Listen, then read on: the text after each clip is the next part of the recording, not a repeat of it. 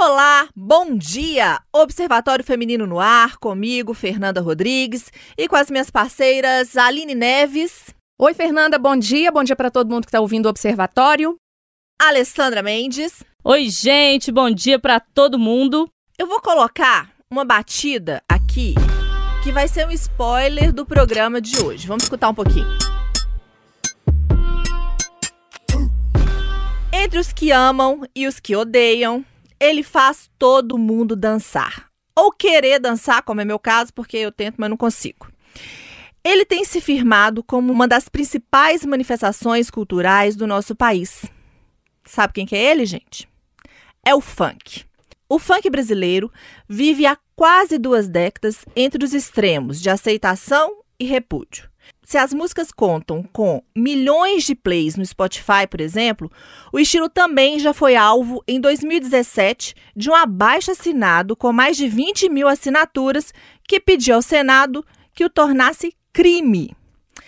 Essa nossa conversa vai ter muitas nuances porque o funk não é só um estilo musical. E como estamos no estado de Minas Gerais, mais precisamente em BH, berço de grandes nomes da MPB, do pop rock, será que a gente também tem representatividade no funk? Eu não posso responder, mas eu trouxe uma pessoa aqui que talvez consiga nos dar essa resposta.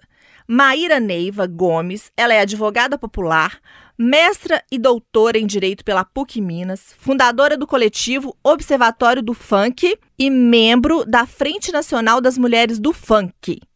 Maíra, muita coisa. Acho que assim, o currículo tá bom, tá? Olá, obrigada, Fernanda. Obrigada, meninas, pela receptividade. É, o currículo de uma mulher sempre tem que ser melhor do que o de um homem para a gente ter voz e visibilidade na sociedade, né? Infelizmente, certamente, infelizmente. Mas se Deus quiser, com o tempo nós vamos conseguir virar esse jogo aí. Mas e o funk e BH, Maíra? Então, Belo Horizonte é um dos grandes berços do funk é, no Brasil. É, esse estilo musical que a gente chama de funk, né, é conhecido como Brazilian Funk, ele deriva do Miami Bass. O Miami Bass é um hip hop é, latino americano, norte-americano, de, né, de descendentes latinos negros nos Estados Unidos, principalmente em Miami, que chegou para, no Brasil e, a partir do Miami Bass, se desenvolveu o funk. Só que é, esse estilo que é do, da virada dos anos 80 para os anos 90, ele ainda é muito presente no funk belo-horizontino. Essa é a grande diferença, porque o funk belo-horizontino é identificado com esse Miami Bass e permite o um movimento de corpo que vai dar origem ao passinho de Belo Horizonte, que é o passinho malado, que é muito famoso aí nas danças e viralizado nas redes sociais. Quem gosta de passinho também é você, né, Aline? Eu amo passinhos, eu amo funk, eu amo dançar. Eu dancei muito no carnaval, viu, Maíra? Viu, meninas? Vocês sabem que vocês me acompanham. Foi muito bom. Maíra, nas músicas de, de uhum. funk, a mulher sempre ocupa um papel assim de protagonista, né? E ela é vista, né? Eu escuto Tati Quebra Barraco, escuto Valesca Popozuda e já escuto há muito tempo uhum. mesmo, não só agora. E ela ocupando esse papel de protagonista, o, ainda é vista, o machismo ainda impera ali naquele meio. Os homens veem a mulher que tá no funk ali como, ah, nossa, que ela dança, ela se mostra muito, tem muito preconceito preconceito ainda para mulher no funk? Bom, primeiro vamos entender esse papel dessa mulher no funk, Sim. porque a gente tem que entender que as danças e as músicas elas são fruto do processo de diáspora africana, ou seja, o reencontro, né, de povos de etnias africanas distintas em território americano no período escravocrata. Então, essas danças que são conhecidas como danças do, dos quadris, em que há o remeleixo dos quadris que a gente vai ter no funk, mas vai, a gente vai lembrar do axé da Carla Pérez, principalmente dançando assim, ela está presente em todas as culturas negras afro latino-americanas. E isso a gente vai ver eh, em algumas danças jamaicanas, a gente vai ver em danças do Caribe. É só a gente lembrar como a Rihanna dança, que é muito parecido, né, com o nosso jeito de dançar. E essas danças, elas são originárias de rituais religiosos de matriz africana, onde eh, a presença do corpo e a movimentação do corpo nos rituais, ela é extremamente importante. E onde a mulher tem um papel diferenciado das religiões judaicas cristãs. Então essas danças dos quadris, elas Elas chegam é, junto com os escravizados e as escravizadas e elas celebram essa diversidade que existe até na mitologia africana, onde há orixás, tanto masculinos quanto femininos. Bom, isso é o primeiro elemento, né? Que é uma continuidade cultural. O segundo elemento é que a gente vive numa cultura ocidental, que é patriarcal, é misógina e é machista. Então, a mulher dançando funk ou não dançando funk, sendo maior de idade ou não sendo maior de idade, sendo casada ou não sendo casada, sendo hétero ou não sendo hétero, ela sempre é vista como objeto. E um objeto, inclusive, de abuso sexual, infelizmente. É, mas também objeto, é, quando ela não é um objeto de abuso e de exploração sexual e do trabalho, ela é um objeto de cuidados é, e de maternidade. O que, que eu estou querendo dizer? Em qualquer situação que você tiver, como mulher na sociedade, sendo mãe, indo na igreja, dançando funk, a gente é sempre visto como um objeto apto para ser violentado sexualmente. Então a culpa não é do funk. Eu acho muito interessante falar um pouco sobre a história das coisas, Maíra, até porque o julgamento ele é feito sem contexto, né? Sem, sem contexto nenhum de entender que estilo musical é esse, de onde ele vem, para quem ele fala, como ele fala, de que forma é importante ele falar dessa forma. E aí é, eu gosto muito de de uma nova geração que vem fazendo funk. O funk de BH é muito legal, porque ele é, ele é mesmo diferente do funk do Rio, uhum. por exemplo. Principalmente do funk do Rio mediatizado, né? Uhum. Que é o funk que ganhou a TV, que ganhou é, Furacão 2000, as pessoas, né, as mais velhas, no caso. Bom, mas Furacão tá aí até hoje com o programa. Sim, mas vão lembrar, porque teve é. programa na TV e na TV aberta. DJ Malboro. Tinha sim. programa com funk. Então, assim, o funk ele vem é, se modificando também com as gerações e em cada lugar ele fala é, de um lugar sobre aquele lugar, para aquelas pessoas. E aí eu queria te ouvir um pouco sobre esse lugar do funk, que é um pouco também o lugar do rap, que é falar sobre a vivência da comunidade. Porque quando se fala sobre problemas, sobre dores, sobre assédio, mas também sobre o meu corpo, como eu uso o meu corpo, como eu balanço o meu corpo, como eu vivo a minha vida, eu falo também sobre a minha vivência de comunidade. Até que ponto a, as pessoas se incomodam não apenas com a batida, com a dança, com a mulher estar com a roupa X ou com a Y, mas também sobre esse lugar da favela, né? Do, do favelado que não teria esse direito de estar ali escrachando o que é o seu dia a dia para aquela pessoa que acha que não é assim que deveria ser. Porque é isso, né? As pessoas querem ditar regras sobre como as outras pessoas têm que viver e, e viver a sua cultura, principalmente. Até para falar de funk, a gente tem que entender muito de história do Brasil. Né? Exato. Né? Então a gente tem que lembrar que a abolição da escravatura em 88 teve uma resposta imediata em 89, que foi a, a República, a proclamação da República. Logo após isso, e paralelo a esse momento um pouco anterior, no mesmo período histórico, a gente tem uma série de leis que vai limitar qualquer ascensão econômica de negros e negras na sociedade. E, junto a isso, veio é, um código penal que tipificava como crime comportamentos de pessoas negras. E esses comportamentos de pessoas negras, eles são comportamentos de uma suposta recusa ao trabalho que seria um trabalho fabril que estava se instalando no Brasil naquele momento. Só que os negros e as negras foram excluídos do, do sistema de ensino. Então, eles não podiam acessar aquele trabalho. Então, eles perambulavam é, pelo Brasil, alguns deles com, jogando capoeira, alguns deles fazendo samba, vivendo da arte. E é, naquele momento histórico, o Código Penal define como crime a vadiagem. Uhum. E a vadiagem, qual que é a definição jurídica da vadiagem? Praticar capoeira. E a capoeira, ela é uma dança, mas também ela era uma luta de defesa dessas comunidades negras. E o samba, tocar samba. Então, antes do rap e do funk serem criminalizados, o samba já foi criminalizado.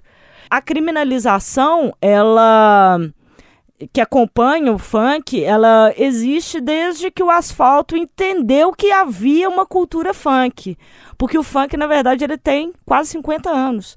Os primeiros bailes funk relatados no Brasil são por volta de 1973, 1974. Mas só nos anos 90 que a grande mídia entendeu que havia um estilo musical que tinha saído do subúrbio e estava chegando nas praias. Tanto é que o fluxo dos bailes, é, fluxo é o, o baile, ele, ele tem uma dinâmica própria, ele é como se fosse um organismo vivo.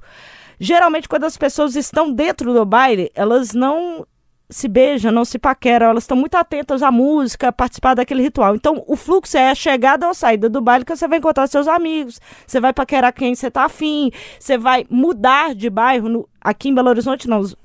As pessoas permanecem em suas comunidades. Tem isso por hábito, né? Porque cada favela tem um hábito local também. Mas no Rio de Janeiro é muito comum as pessoas passarem por 10 bailes por noite. Elas saem andando nessas comunidades. Esse é o fluxo.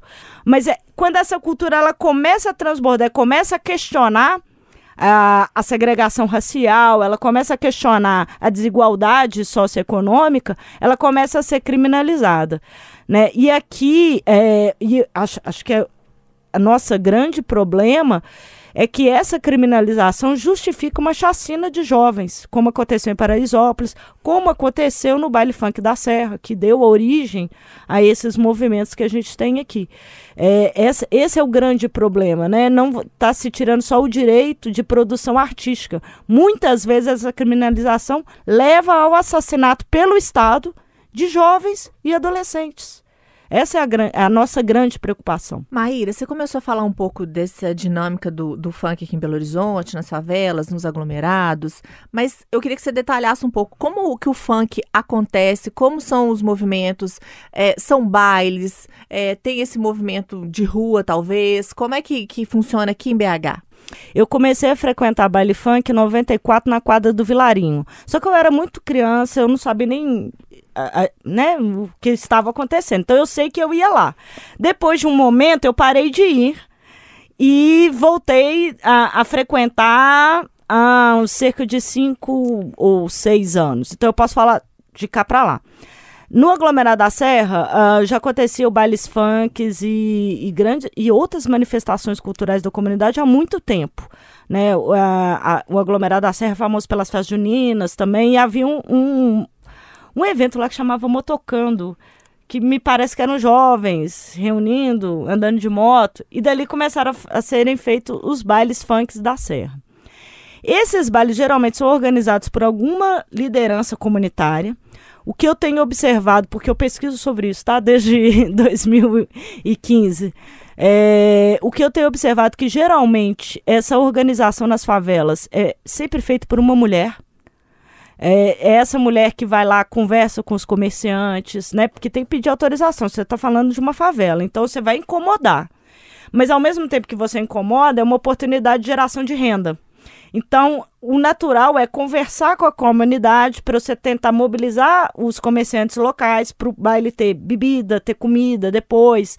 É, há uma movimentação grande econômica também de lojas de roupa, salão de beleza. É muito interessante porque no funk a estética do homem é muito similar à da mulher. Os homens pintam o cabelo, às vezes eles colocam cílios postiços, joias, é. joias, unhas, eles fazem as unhas. Isso mobiliza muito os, os salões de beleza eu não sei nem se os homens gostam que a gente chama de salão de beleza. É barbearia? Barbearias. É, mas pra mim é um salão de beleza. É. É. é. mobiliza tudo isso. Então, primeiro você tem que sensibilizar a comunidade, você ter um, um apoio da comunidade para que isso aconteça. Tem um passo que é fundamental, que eu acho interessantíssimo, que nenhum pesquisador consegue entender. O baile funk não é a oposição à igreja evangélica. Geralmente a gente divide caixa, caixa de som. A gente uhum. divide espaço e caixa de som. Então aquilo é dialogado também. E você vai dialogar com os meninos da, daquela comunidade, porque geralmente eles se organizam e fazem coletivos de poesia, coletivos de, de música, montam um estúdio é, amador e etc. Você conversa com aqueles locais, aqueles artistas locais para começarem a se apresentar. Então é uma coisa muito informal, muito comunitária. E ali ninguém conhece a burocracia estatal. Ninguém conhece a burocracia estatal. E não tem que conhecer, porque tem profissionais aptos para isso. E o que a gente sabe é que a rua pertence a nós, mas a gente não sabe que precisa de alvará, que o, o corpo de bombeiro tem que ir lá, que tem que ter tantos banheiros químicos e etc. A justificativa para o Estado chegar atirando nesses bailes é que não cumpriu essas normas das legislações municipais. O argumento que a gente tem e sensibiliza, tenta sensibilizar, a gente conseguiu sensibilizar a Prefeitura de Belo Horizonte nesse sentido, é que as normas elas são elaboradas para uma estrutura onde há passeio, onde há rede de esgoto, onde há coleta frequente de, de lixo. Aqui não há. Então vocês não podem exigir para emitir um alvará algo tão complexo para essas comunidades, porque além de ficar caro, porque é tudo feito na base da amizade, e risco, com risco econômico, porque se chover, por exemplo, você perdeu a mercadoria hum. inteira. Né? É, além de ser caro, inviabiliza a realização desses bailes de forma regulamentar, respeitando o horário, respeitando medidas sanitárias e etc. Maíra, a importância do funk assim na sua vida? Por que, que você decidiu? Por que, que você gosta desse assunto, decidiu estudar? É, hoje em dia, aqui em Belo Horizonte, a gente tem grandes, bons funkeiros, funkeiras, DJs. Não, nós temos muitos, nós temos muitos. É, e ó, a gente tem um. Só lá na Serra a gente tem vários DJs, vários produtores, como o WS da, Igrejinha, é, os meninos da Tropa do Serrão. Mas o que é muito interessante, existe muita mulher cantando funk em Belo Horizonte. E elas geralmente passaram por escolas de música das igrejas. Então, por exemplo, você tem é, algumas MCs como MC Mica, por exemplo, que ela atinge notas musicais do canto lírico. Então é a coisa mais linda só que falando putaria. Uhum. É, é, é, muito interessante isso, né? Então você tem um desenvolvimento muito grande em Belo Horizonte, porque você tem em Belo Horizonte é, um público que gosta de funk e políticas públicas que desenvolveram esse mercado. Então, quanto mais tem dinheiro investido, mais esse funk vai se desenvolver. O que é difícil para todos nós do funk é ter patrocínio de empresas privadas porque sempre o preconceito chega antes. Só que isso começou a ser revertido agora por algumas empresas daqui de Belo Horizonte. Mas está é, começando a mudar esse cenário. E quanto mais dinheiro e mais investimento vai tendo, mais se desenvolve outras linguagens, além da musical, mas a visual, e vai gerando mais trabalho. Então, por exemplo, até os videoclipes feitos em Belo Horizonte são feitos por meninos da periferia. Uhum. Então, isso é bem interessante. É, e tem uma, uma galera fomentando também, uma galera que vem da periferia, o Jonga, por exemplo, uhum. com a quadrilha, né, que cria ali um estúdio, um selo, uma marca, enfim, e que vai fomentando. O WS da Igrejinha, inclusive, está muito conhecido, está tocando não apenas em bailes fechados, mas toca em eventos grandes, em festivais que tá tendo em BH, então ele tá... Qualquer festinha nossa lá de vizinhança, ele vai e toca. Aí, ele é uma graça. Assim, assim que é bom, e tá famoso já. Agora, o Maíra, eu queria... É, fazer uma propor uma reflexão, inclusive para você que está em casa agora ouvindo o observatório, que é a seguinte: a gente já discutiu aqui como o funk é marginalizado, criminalizado, visto como preconceito, seja homens fazendo, mulheres fazendo então, mais difícil ainda, mulheres dançando então, nossa senhora, virou motivo assim, né, de batalhas, inclusive algumas na justiça, onde as pessoas vão falar que, que a mulher precisa fazer isso ou aquilo, que o funk é isso ou aquilo. Agora vamos refletir. Quantas festas você que está em casa ouvindo a gente agora, nesse domingo de manhã, já foi tocando funk? baile de formatura, festa de 15 anos, festa de casamento, sempre começa, né, tocando aquelas músicas no que é ali, mais tranquilas, e aí toca o MPB, o pessoal quer fazer um filme, né? Faz um filme, aí toca as internacionais, e sertanejo, sertanejo, aí tem pagode, aí a galera começa a beber, e nananã. O final da festa tocando o quê? funk, com todo mundo descendo até o chão e cantando, sabendo as letras, sabendo as coreografias. Se você pegar o celular aí, ó, do seu, sei lá, primo, irmão, conhecido, até das mães, tá?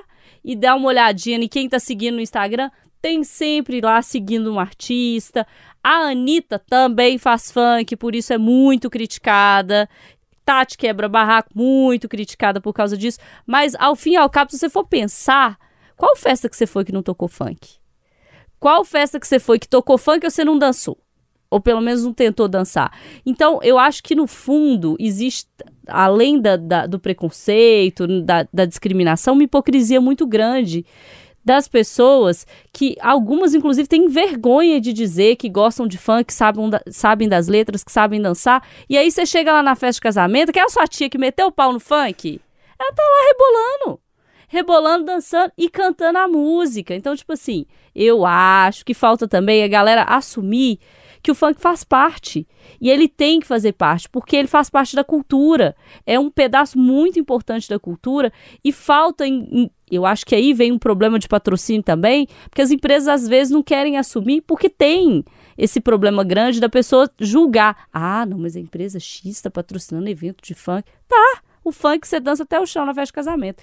Então falta um pouco assim de da galera bater no peito e falar é a minha cultura, eu gosto e e isso prejudica, né, Maíra? Porque quando você não tem um abraço aí da sociedade, da comunidade, falta recurso, que é o que é mais importante também para desenvolver, né? Eu gosto muito de, é, de uma frase que a Lélia Gonzalez, uma pensadora brasileira, é, Belo Horizontina, né, dizia era que a grande neuro, existe uma grande neurose narcísica do brasileiro. O brasileiro insiste em entender que ele não é nem africano e nem indígena, ele é só europeu, né? E aí, é, lembrando da Lélia, mas também de um, um grande é, psiquiatra negro, Franz Fanon, que faz muito de nós entender o que é racismo, toda vez que a gente é vítima de preconceito, a gente se sente diminuído, se sente não humano. Então a tentativa é de negar essa condição e se igualar a quem, né, a, a quem está nos oprimindo. Então, muitas vezes, o preconceito do funk, eu estou falando até de mim mesma, porque eu escondi por muitos anos que eu frequentava baile funk. Imagino você é. advogada, é. mestre doutor. Como assim, mestre doutora que gosta de funk? Pois é, né? É, é, eu só consegui admitir isso na minha defesa de tese de doutorado, que eu era funkeira. É, eu também já passei por isso, mas eu acho que tem a ver com a gente não entender os mecanismos de opressão, né? Porque se para eu ser respeitada, ser ouvida e ser amada, eu preciso ser o que o outro quer, então isso não é liberdade. Isso na verdade é coação. Então eu acho que falta o brasileiro entender isso, porque quando ele bebe um pouquinho, a gente bebe um pouquinho, a gente está rebolando e soltar os quadris é bom demais. Nós soltamos os quadris, somos descendentes de povos que não tiveram tiveram quadril engessado por uma religião. Eu acho que passa por aí. Aulinha boa, né, gente? Para domingo de manhã aí. Pegaram a referência aí, gente. Entenderam, gente, o negócio? Deu bom, hein? Deu bom, mas infelizmente a gente vai ter que encerrar, porque o tempo aqui é limitado. Você pode aí no seu tocador, no seu celular, na televisão, no rádio, onde você quiser, curtir um funkzinho aí agora, aproveitar que a gente já tá no clima. E eu vou agradecer muito aqui a Maíra, que é doutora em Direito pela PUC Minas, fundadora do coletivo Observatório do Funk e membro da Frente Nacional das Mulheres do Funk, que tem mulheres de Minas, São Paulo, Rio de Janeiro e Pernambuco na defesa dos paredões do Brasil. Show. Foi lindo, Paredão viu, Maíra? É bom demais, gente. Nossa. Eu que o diga. Foi lindo, viu, Maíra? Muito obrigada, viu? Eu que agradeço o convite e é sempre bom, né, a gente poder partilhar com outras mulheres uma conversa tão elevada aí. Quem quiser te achar no Instagram para te acompanhar, como é que faz? É Maíra, M-A-I-R-A, Neiva Gomes, tudo junto, sem underline. Vai lá, gente. Vai lá que vocês vão saber os bailes que estão rolando também. Vai lá encontrar com a Maíra no baile. Maíra, faz favor de me esperar acabando o programa aqui, que eu quero. eu tô querendo saber calma, onde é que tá calma, tá pegando. Calma, que aqui não tô... é Rio de Janeiro. Eu... Aqui é só sexta, sábado e domingo. Não tem problema, já vou programar aí meu fim de semana. Eu lembro, gente, eu comecei a ouvir Furacão 2000. Fernando já falou, DJ Malboro, Tati, MC Valesca, Marcinho. MC Marcinho. O Jonathan já até casou e eu lembro dele na nova geração. É, é mesmo, ele já é já tá. Já, já tem quase 40 anos, né? Não, não, é a Aline, tem. Não. Ele namorou a Anitta também. Pois é. Pois Olha, é. gente, nós já estamos aqui passando pras fofocas, é. então vai deixar em off. Muito obrigada pela companhia. Até domingo que vem. Tchau.